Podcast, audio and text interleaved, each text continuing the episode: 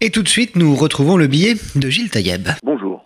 J'espère que comme moi, vous étiez très nombreux hier soir devant vos postes de télévision pour voir ou revoir le film 24 jours d'Alexandre Arcadie.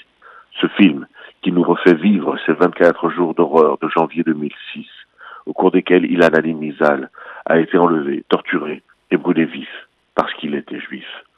Ce film retrace le cauchemar vécu par Ilan et sa famille. Il montre l'horreur, les complicités et le silence de plus de 500 personnes vivant dans la cité où Ilan a été emmené et torturé. Il montre la haine anti-juive. Il nous fait revivre le déni d'un responsable de l'enquête qui refuse de voir la réalité antisémite de cet enlèvement. Il montre les failles d'un système qui, dans ce cas, a été incapable d'admettre que sa grille de lecture était fausse. Il montre la souffrance d'une famille forcée au silence. Il montre l'amour d'une mère qui sentait dans sa chair que l'on faisait souffrir son fils. Ce film est non seulement un témoignage indispensable, mais il est un cri, un cri que nous avons tous poussé à l'annonce de ce drame. Il est le cri que nous voulons toujours présent d'une communauté juive qui s'est retrouvée seule dans les rues de Paris à la mort d'Ilan. Ce cri que l'on aurait aimé être suffisamment puissant pour qu'il résonne à tout jamais dans la tête de chacun des Français.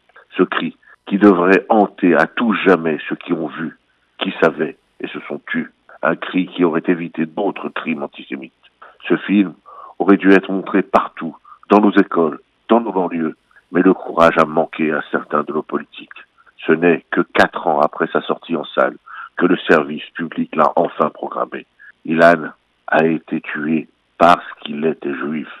Ce cri-là, nous ne cesserons de le pousser, même s'il dérange, et qu'aujourd'hui encore, et depuis 2006, d'autres juifs ont été assassinés chez nous en France.